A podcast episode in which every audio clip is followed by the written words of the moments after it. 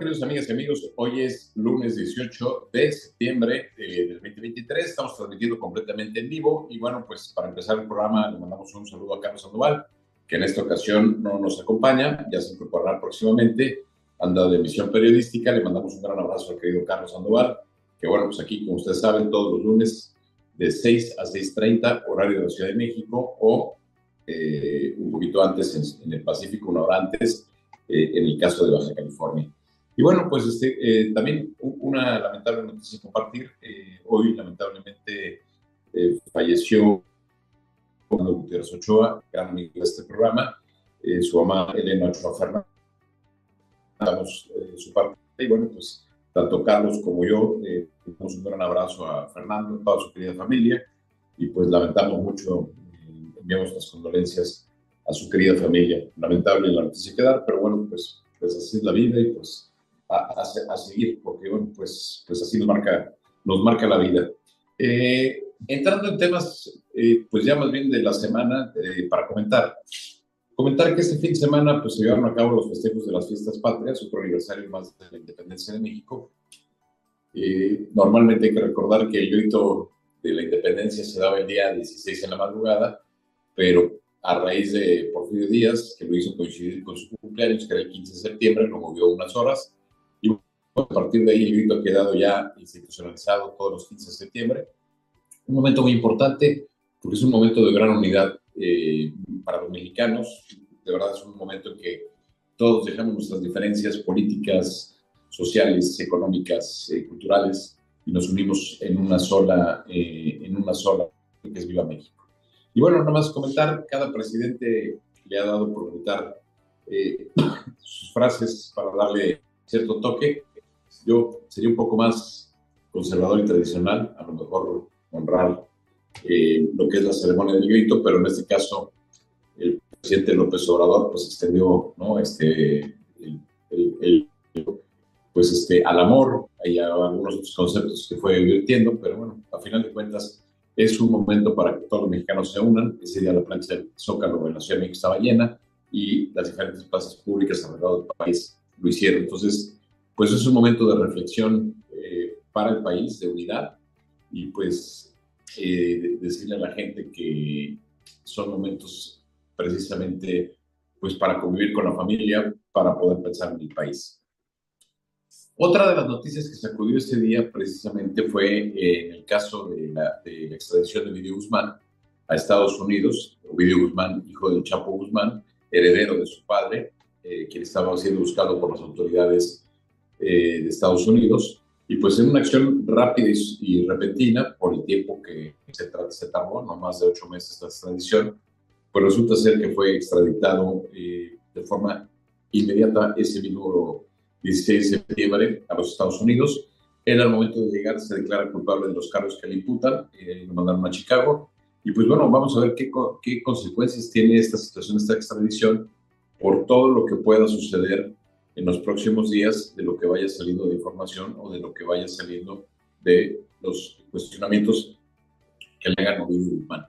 Ovidio Guzmán se había convertido con sus hermanos en una de las células más importantes en, de parte del cártel del Pacífico, eh, los, famosos Chapitos, y bueno, pues este, buscado por las autoridades norteamericanas, eh, finalmente fue, fue extraditado.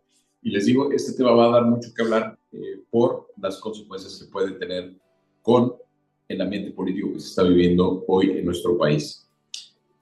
Otra de las noticias también que sorprende, el día de hoy en la mañana, en la mediodía, Marcelo Ebrard eh, anuncia la asociación civil El Camino de México, anuncia que su movimiento es una forma de movimiento de protesta de rebeldía contra la elección eh, pasada, decide darle causa a través de esta asociación civil no me queda a mí claro cuáles son los siguientes pasos. Yo la verdad es que creo ya Marcelo Ebrard pues estaría más bien ya con un pie fuera de Morena, o casi con los dos. Pero por ahí algunos analistas decían que eh, la creación de esta asociación le podía permitir a Marcelo Ebrard, estando dentro de Morena, competir en los plazos legales, volver a registrarse como candidato a la presidencia, porque pues ya sabemos que eh, esta elección pasada donde se eligieron a los defensores de los frentes, pues de alguna forma pues hacer una elección, una asociación adelantada. Entonces, pareciera que Marcelo Ebrard está haciendo algún movimiento político. Digo, la verdad, este, sin mucha fuerza, creo yo que sus protestas no han tenido eco y al final de cuentas hoy lanza esta asociación llamada El Camino de México. Entonces, también vamos a ver qué pasa en los próximos mes y medio, dos meses, que es cuando ya empiezan eh, a tomar forma los procesos dentro del Instituto Nacional Electoral, los procesos formales para la elección de los candidatos, aunque ya prácticamente está decidido que por el lado del, gobierno, del lado oficial, irá Claudio Sheinbaum, por el lado del frente irá Xochitl Gálvez, y nada más falta por definirse quién será el candidato de eh, Movimiento Ciudadano. Si se alían con alguno de los partidos, si deciden lanzar algunos candidatos. Por lo pronto, todavía el gobernador de Nuevo León, eh, Samuel García, sigue muy activo en las redes sociales, sigue muy activo todavía, eh, no ha definido su posición, aunque eh, los pronósticos es que se ve complicado que él pueda lanzarse de candidato, ya que finalmente tendría que renunciar y al no tener el apoyo de su Congreso para pedir licencia y poder regresar después del proceso. Entonces, vamos a ver qué sucede con Samuel García, qué decisión toma. Como lo dijimos aquí días anteriores, ya se descarta Fernando Colosio, se descarta Patricia Mercado. Entonces, vamos a ver cómo, cómo va jugando Dante Delgado este proceso de sucesión dentro de su propio partido, porque ya se le empieza a dividir a él mismo el escenario, ¿no? Lo platicábamos con el tema del gobernador de Jalisco, cuando él pues ya rompe con, rompe con, con el partido, Samuel García pues de alguna forma pues insiste un poco y habla de la juventud para ser candidato, como que coquetea con la idea, no ha quedado claro esta situación, pero bueno, pues ahí está, ahí está el tema de, de Samuel García, de Dante Delgado, que a final de cuentas hoy las encuestas que salen en algunos periódicos marcan una diferencia entre 5 y 7 puntos de diferencia entre Morena eh, con Sheinbaum y Xochitl Gálvez, y la diferencia eh, pues puede ser precisamente Movimiento Ciudadano que trae alrededor de 10 puntos. Entonces, estos 10 puntos se pueden ir para uno o para otro lado, entonces pueden ser el fin de la balanza. Y la otra, el otro tema que es muy delicado y que lo hemos venido señalando aquí es la participación del crimen organizado en las elecciones federales del 2024. Nunca se había visto una participación tan activa y bueno, pues estamos en una situación compleja en donde el crimen organizado pues, se vuelve un actor importante dentro de una contienda política, pues al dejarle ese margen para poder maniobrar. Otras de las noticias que queremos comentar hoy, pues bueno, el, el tema del Metro de la Ciudad de México sigue de qué hablar. Hoy hubo otro incidente, digo, afortunadamente pequeño, en la línea, en la línea 7. Pues el Metro de la Ciudad sigue siendo un desastre. La falta de mantenimiento, el haber tirado la, el mantenimiento desde hace muchos años, prácticamente de, pues, desde que llegó la izquierda a gobernar la Ciudad de México, eh, el metro no ha sido la prioridad y hoy el metro ha sido, pues, que es un medio de transporte muy importante para la gente con bajos recursos, pues el metro de la Ciudad de México es un completo desastre. Hoy, les digo, se vuelve a presentar un, incidente y pues bueno, no, no, no, debemos olvidar que 5 millones de personas se transportan diariamente en las redes del metro. Mañana, 19 de septiembre, hablando de conmemoraciones, se conmemora un día más de los trágicos sismos, tanto de 1985, el 19 de septiembre de 85, como de 2017. Entonces, eh, son fechas también que nos deben de llevar, nos llevan a pensar, a reflexionar sobre la necesidad de contar con políticas, con una eh, política cultural, una educación pública, eh, para poder prevenir este tipo de cuestiones. Necesitamos una cultura cívica, mayor temas, énfasis en protección civil, este, como un paraguas, precisamente para darnos cuenta que estamos, que vivimos en una zona sísmica, que México pues tiene muchos fenómenos naturales, desde huracanes, el tema de los volcanes y bueno, la, parte de los sismos. Entonces, mañana se, se conmemora un aniversario más de los trágicos eventos del 19 de septiembre del 85 y 2017.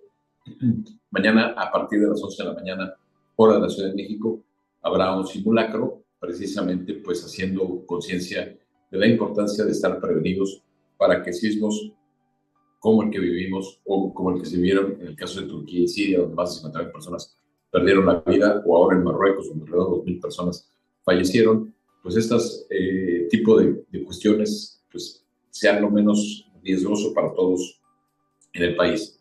Entonces, un día importante, 19 de septiembre, conmemoración de un año más de los, de los sismos del, del 85 y del 2017 para que estemos preparados. Mañana sonarán las alarmas, habrá que hacer el simulacro eh, a las 11 de la mañana y bueno, pues estar prevenidos de que pues no estamos exentos de que estos eventos continúen. Eh, como decía el geólogo Sigmar Lognitz, eh, vivimos, no vivimos una zona de riesgo sísmico, sino vivimos una zona de certeza sísmica. Entonces, la importancia de contar con políticas públicas, con normas, con códigos, con mejores procedimientos constructivos que nos ayuden precisamente en disminuir las pérdidas y los riesgos por fenómenos como estos eh, que mañana conmemoraremos un día más. Mañana hasta, las astas en varios lugares del país se pondrán a media, a media altura, honrando a todas las víctimas que perdieron la vida tanto en el 85 como en el 2017. Lamentamos esta situación que ocurrió, trágico los eventos, ¿no? Yo recuerdo haber estado colaborando en el 2017 en el rescate de víctimas en el Repsamen. Eh, de verdad, este, pues es un sentimiento pues, de una impotencia cuando uno empieza a ver situaciones eh, que suceden para las familias que perdieron a un ser querido en, esa, en, esos sismos, pues nuestras condolencias, nuestras más sinceras condolencias. Y pues lo que les digo es, lo importante es cómo prevenimos, hacer una cultura de la prevención como parte ya de la cultura mexicana, como la cultura de, ¿no? Este, creo yo que, como me lo han dicho en varios países, en el caso de los sismos, México ha tomado alguna delantera, aunque nos falta mucho por hacer todavía el tema de las normas y de los códigos, sobre todo constructivos y todas estas cuestiones. Pero bueno, este, eso sería en la parte de mañana, 19 de septiembre. Este fin de semana también fue, nos, nos preguntan, fue, un fin de semana muy, muy deportivo. Hoy finalmente, después de varias semanas, Red Bull no logra ganar ni el primero ni el segundo lugar con Verstappen y con Chico Pérez. Hoy se caen al sexto y octavo lugar. Eh, pero bueno, pues este, eh, sigue estando Red Bull muy fuerte en el campeonato, siguen estando posicionando. Y cuando uno ve la competencia que existe, la verdad, uno no, queda, no se queda más que alegrar de los triunfos de mexicanos, como el caso de Sergio Pérez. Por otro lado, eh, otra mexicana que ganó medalla de oro este fin de semana, Alexa Moreno, en caballo y bronce también en gimnasia. La verdad es que pues, es un gran ejemplo para, para todos los atletas deportistas eh, mexicanos y mexicanas eh, por, pues, por, por, lo que han conseguido. En el Clásico Nacional, pues obviamente también pues, en un gran juego, el América le gana 4-0 a las Chivas de Guadalajara, eh, un gran partido en el Estadio Azteca que pasó por lluvia desde las 4 de la tarde, pero bueno, al final de cuentas fue un gran ambiente para toda la gente que asistió. También el fútbol americano ya está todo lo que da, grandes partidos vimos este fin de semana, y está en la segunda jornada. Los que siguen imparables ahí son tanto los Delfines de Miami como los Vaqueros de Dallas por un lado y por otro. Este, hay equipos ahí contendientes como San Francisco, que se enfrenta la siguiente semana con Dallas. Pues vamos a ver cómo se va definiendo también esta parte deportiva, en lo que, en lo que a deporte se refiere, aunque este no es un programa deportivo, pero bueno, vale la pena comentar que este eh, fin de semana de independencia en México pues fue un momento para también para sentarnos y disfrutar un, poco de todos los deportes que hay en la ciudad. Y por último, eh, no quisiera yo irme sin tocar el tema del presupuesto, el presupuesto del gobierno federal que está presentando el Congreso de la Unión. Me sorprende porque el déficit público está creciendo al doble de lo que lo hizo cuando llegó el presidente López Obrador. Me sorprende algunos rubros que bajan, como salud, ¿no? educación, este, cuando deberían estar aumentando. Eh, claro que hay un fortalecimiento de los programas sociales, en un año electoral se entiende por qué el gobierno del presidente López Obrador lo está haciendo como una medida electoral eh, para eh, tratar de conservar el poder a través de estos mecanismos, pero se sigue elevando el déficit público. Hoy hay un artículo muy bueno que les recomiendo de Carlos Ursúa, precisamente hablando de este déficit público que tenemos, como al momento que hay un déficit, pues obviamente hay que contratar más deuda. hay una gran presión por el tema de las pensiones, y de todos los gastos que tiene el gobierno, eh, como le llama Carlos Ursúa, de estos elefantes blancos que son el Tren Maya, el aeropuerto de, la, de el Felipe Ángeles y eh, el caso de la refinería Dos Bocas. Llama la atención, por ejemplo, que se le dé más dinero eh, al, al, aeropuerto Felipe Ángeles que al aeropuerto de la Ciudad de México cuando no hay una, no hay, no hay una estadística de comparación entre uno y otro aeropuerto mientras el aeropuerto de la Ciudad de México mueve alrededor de 30 millones de, pasajeros por año, el, aeropuerto internacional Felipe Ángeles no está moviendo más de un millón de pasajeros, un millón trescientos a lo mucho por año. Entonces llama la atención que le dedique más presupuesto al aeropuerto Felipe Ángeles que al aeropuerto de la Ciudad de México. Pues bueno, este, parece que es propia estrategia del gobierno, ¿no? Este, deteriorar lo que está funcionando y, y, y, generar recursos en donde no son recursos que se puedan recuperar porque van a fondo perdido todos estos programas que no, que no están teniendo lineamientos claros sobre todo parte de los programas sociales. Otro tema que llama la atención, les digo, es la parte de los descensos en educación, en salud.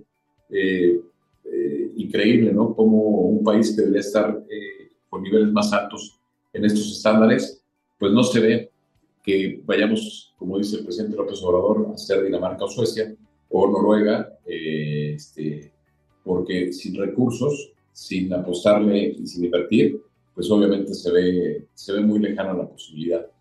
Creo que eh, está ahorita en la Cámara de Diputados, además del presupuesto, se está analizando eh, pues el, informe que presentó el presidente López Obrador. Realmente no vemos avances grandes en seguridad, en educación, en salud, en la economía.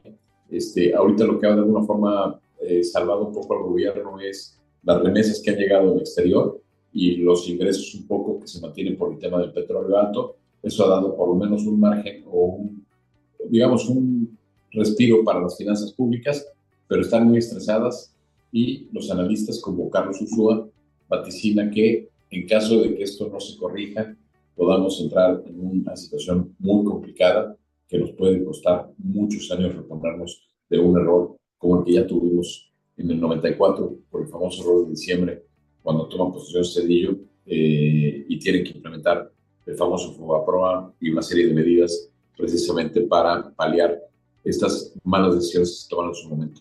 Pero bueno, a final de cuentas, el presupuesto está en discusión, habrá que ver qué sucede. Llama también la atención por ahí eh, que lo tendría que ser aclarar el gobierno en el tema de que hay un avión presidencial que se quiere comprar otra vez. O sea, tanto se hizo un escándalo durante cuatro años que querían vender el avión presidencial pues llama la atención que hoy hay un rubro donde se está comprando un avión presidencial nuevamente.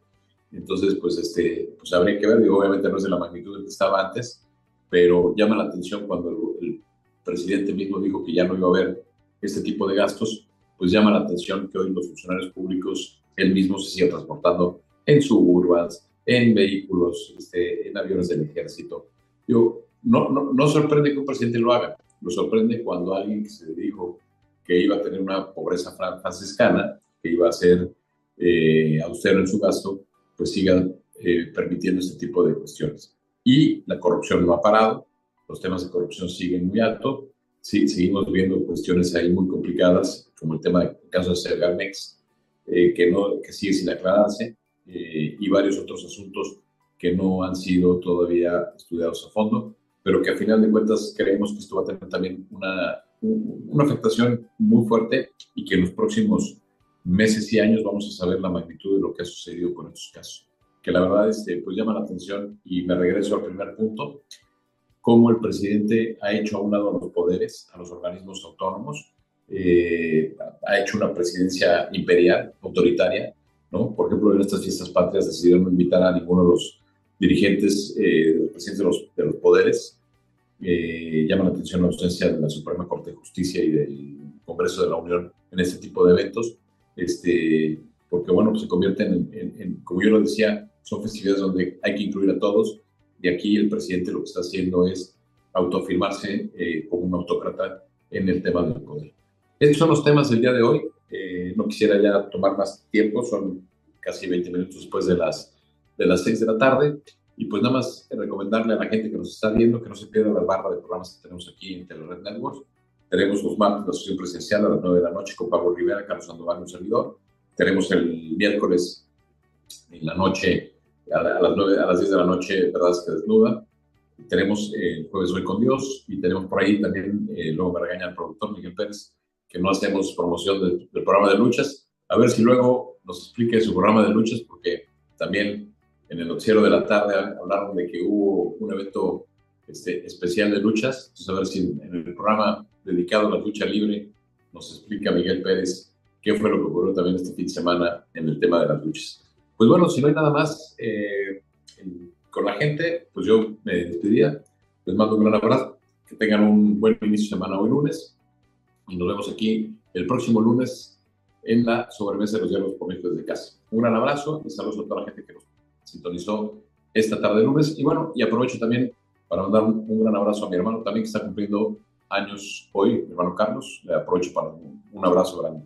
Saludos, Carlos. Un abrazo a toda la gente que nos vio y gracias a todos por sintonizarnos.